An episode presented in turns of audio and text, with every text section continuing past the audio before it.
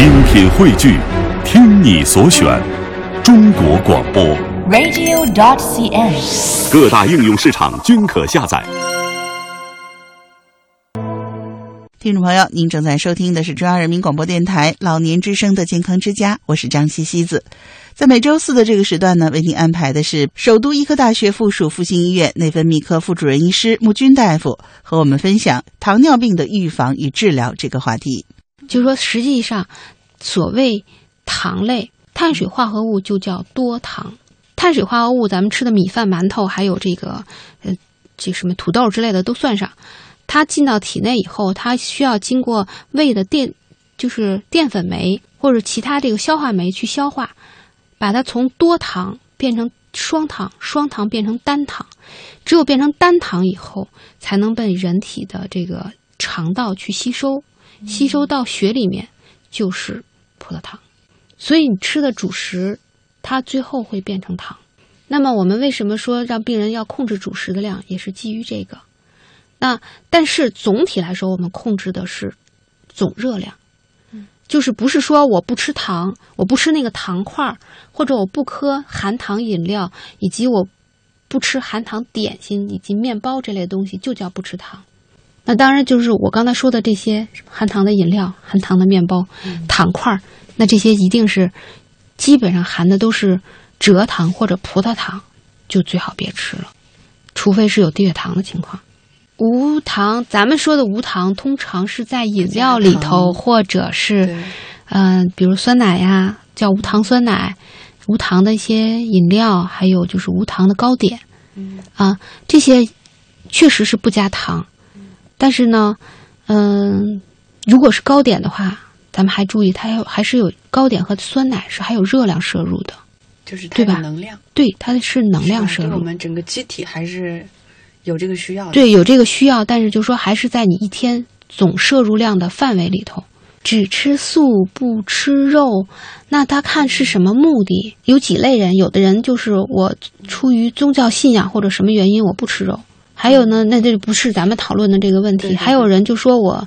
不爱吃肉，我就不喜欢这种荤腥的东西，那也没有办法。那我觉得，那这一类人呢，那尊重人家的饮食习惯，那么可以通过豆制品、鸡蛋来补充蛋白质。嗯当然要如果说只是为了控制糖尿病不敢吃肉，我觉得倒没必要。就是我们可以吃瘦肉，因为咱们糖尿病人血脂异常的多，所以呢可以吃一些瘦肉。嗯，量呢稍微控制一些。呃，刚才还提到一个水果是吧？有的这个糖友可能吃完之后，吃完水果之后，可能就是有比较明显的这种升高。嗯，水果呢，它还是得分，首先得分病情。如果血糖特别不好，那就别吃水果了。就是血糖特别高，那这一阶段起码就尽量不吃水果，等到血糖控制好了以后再吃。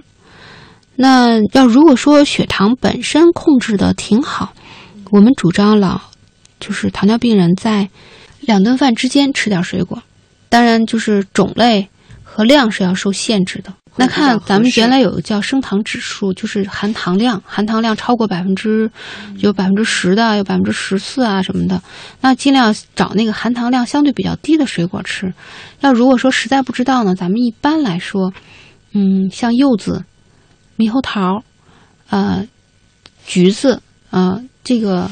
都是可以吃的。那如果说像比如说红富士的苹果、莱阳梨呀、这些甜度比较高的，嗯，那就稍微少一点。比如说，我们就可以吃半个，对，就控制一些量。嗯那么，还有的病人为了为了保健，一个是有的病人吃枣，啊，干枣的含糖量还是很高的，可不能多吃。听众朋友，您正在收听的是中央人民广播电台老年之声的健康之家，我是张西西子。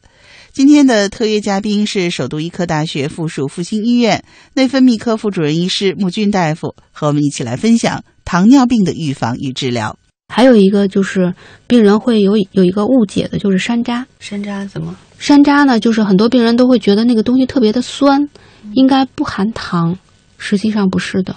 它含糖量对，它实际上含糖量并不低。对，但是因为它这个这个水果啊，它有两，绝大部分水果是这样，它有甜度嘛，但是同时它含有果酸。那么果酸呢，会造成这个水果的口感呢会有酸度、酸味儿，那就含果酸可能多少的就不太一样。像嗯苹呃是西瓜，西瓜不含果酸，嗯所以你吃到嘴里的甜就完全是甜。嗯有的病人说不敢吃西瓜，觉得太甜了。实际上，西瓜是可以吃一芽儿的，啊，西瓜是可以的，是可以吃一芽儿的啊，一小芽儿啊，可不是说什么四分之一呀、半个呀啊。那我们刚才其实说了这个，呃，挺多这种小的小的细节的方面，就是饮食的方方面面，是给大家一些这种呃借鉴吧。反正就是大家根据自己的情况那个什么。就除了这些之外，我们还有没有其他的一些，嗯、比如说这个生活中，或者说家人，这个如果说家里面患了糖尿病，有这个糖尿病患者的话，呃，家人可以做些什么？就是家人，那我觉得对于家属来说，首先你在饮食习惯上要，嗯，比较按照糖尿病的饮食来吧，因为确实有家里有那个老人是糖尿病，但是呢，也跟我们说啊，那你说这孩子都在家做点饭，做点菜，做点菜，什么都不加糖，味儿也不好，那这个还是为了孩子说，我这菜还是加点糖什么的。那作为家属来说，我觉得就尽量去遵从糖尿病需要的要求的饮食，可能口感是要稍微差一点。比如说，我们要求这个炒的菜油量少一些，那不能加糖，可能对有些菜的，比如红烧的东西，口感就会差一些。那我们只能是还是要要体谅有病的这个这个部分的人的需要吧。还有就是，嗯，可能需要需要提醒这个家里头老年朋友、老年的糖尿病患者的家属，可以让他们想着让病人去监测呀，提醒他们服药啊，因为老年人经常会忘记服药，就这些糖尿病的药很多都是该吃饭的时候吃，嗯、有时候就忘了，吃完了就才想起来，那就算了，不吃了，或者说该吃饭前的药，饭后吃了，所以这种呢，就是需要家属可能去帮忙提醒一下，然后呢，还有提醒他们去做一些监测血糖的工作。要是如果有条件呢，就在家自己买一个血糖仪。但是对于很多老年人来说呢，他们可能不会操作。对，不会操作呢，可能就需要家里头的家属啊什么帮忙。正在收听的是中央人民广播电台老年之声的健康之家，我是西子。今天的节目当中，我们一起来分享首都医科大学附属复兴医院内分泌科副主任医师穆军大夫和我们来谈糖尿病预防与治疗这个话题。哦因为咱们说的糖尿病是首先是一个遗传性疾病，就是父母要如果得糖尿病，子女得糖尿病的几率非常大。包括到同卵双生的，就是兄弟姐妹之间要如果得糖尿病，另外一个得糖尿病的几率也非常大。那么这样的话，如果老年人已经有糖尿病了，对于他们的子女来说，有些可能工作比较忙，没有时间去，嗯，或者没有想到，或者自己有没有糖尿病去做一个体检。那我觉得应该在适当的时机提醒他们去做一个体体检，尤其是对于那些大于四十岁的，然后有糖尿病的家族史，然后有肥胖啊，然后又是那种久坐不动的这种工作就生活方式，尤其是应该让他们去体检，看看有没有这些问题。它呀，首先是这样，二型糖尿病现在认为是一个多基因疾的遗传病。那么所谓多基因呢，就是跟它相关的，跟糖尿二型糖尿病发病相关的基因有很多，并没有发现哪个是主效基因。就说这个人可能带了这个跟遗传相关的这个糖尿病遗传相关的基因，那个人带了那个，那么不是说就我带了这个就一定发病，带了那个就有可能发病，有可能不发病，还是跟生活方式关系非常大。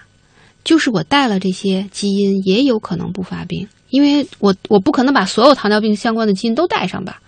一定会患上，但是还是应该在这个起码在发现，在被病情逼的去发现之前，去有意识的体检，主动去发现这个问题，或者是这种预防要更好一些。叫糖尿病的一级预防嘛，咱们都提倡的所谓叫一级预防、二级预防。所以一级预防就是在没有发现没有糖尿病的这部分人群去预防糖尿病，然后呢，二级预防就是说在已患有糖尿病的这部分人群里头去预防他们出现并发症。呃，实际上咱们现在说糖尿病就是冠心病的等危症。呃，这个说法呢，基于一项研究，这个研究呢是就是在美国做的。那么这个做的研究呢，它主要的目的、主要的结果呢，就是看到没有糖有糖尿病、没有得过冠心病、心梗的这部分人群，他在观察一段时间之后，他们发生心梗的几率跟得过一次心梗再发心梗的几率是一样的。意味着就是说我得了糖尿病就跟得了冠心病一样。为什么现在它叫等危症呢？危险因素相等，并不是说等于冠心病，所以它叫等危症。它的危险、危险、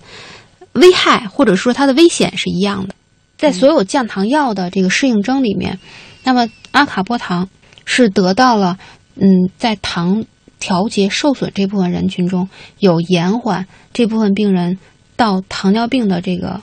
作用，这是个药物吗？这是个药物。那么其他的，同时它就是个降糖药。